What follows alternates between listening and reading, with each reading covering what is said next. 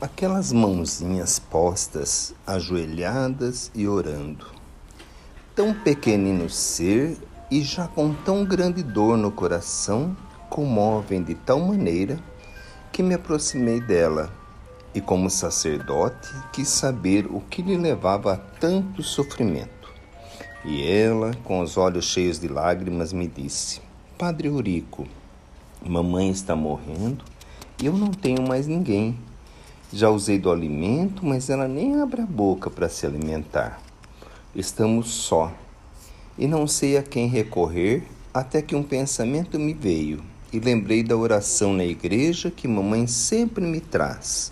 E por isso, Padre Eurico, eu peço ao Senhor que me ajude a orar para que Jesus escute nossas preces e não deixe minha mamãe morrer, pois que ainda preciso muito dela.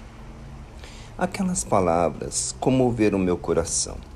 E tomando aquela mãozinha, seguimos para aquele casebre que mais parecia em abandono do que uma casa. Nela não havia nem mesmo luz, pois foi, foi com a ajuda daquelas mãozinhas que encontrei aquela cama, naquela cama uma senhora com febre muito alta e que com seus gemidos podia perceber quão grande era aquela dor. Pois bem, meus amigos, acostumados a orar pelos doentes, naquele momento, algo que eu nunca tinha sentido aconteceu.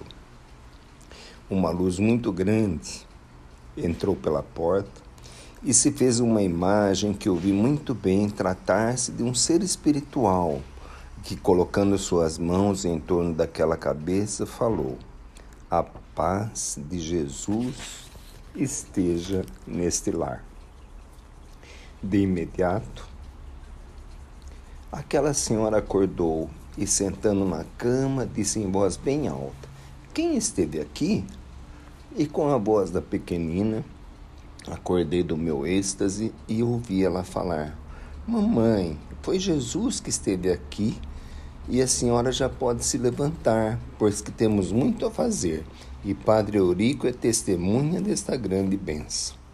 Meus amigos, isto me fez outra criatura, e a partir daquele momento modifiquei meus gestos e meus pensamentos. E até hoje, no momento que desejo orar, lembro-me desta passagem e meu coração se enche de alegria e fé.